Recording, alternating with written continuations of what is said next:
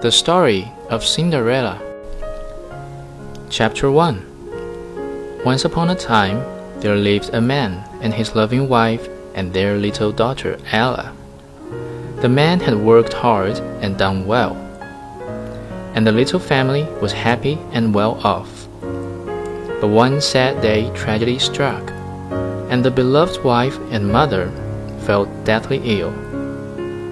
Before she passed, she called her little child to her and thus addressed her My dearest Ella, always be good, and bear everything that occurs to you with kindness and patience.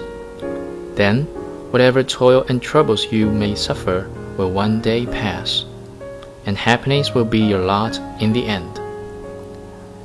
After uttering these words, the poor lady died, and her daughter was overwhelmed with grief at the loss of so good and kind a mother. As time passed, Ella grew into a young woman, with an inner beauty born of her good nature and kindness. Then the man sought another wife, and he looked for some amiable lady who might be a good mother to his child and a companion to himself.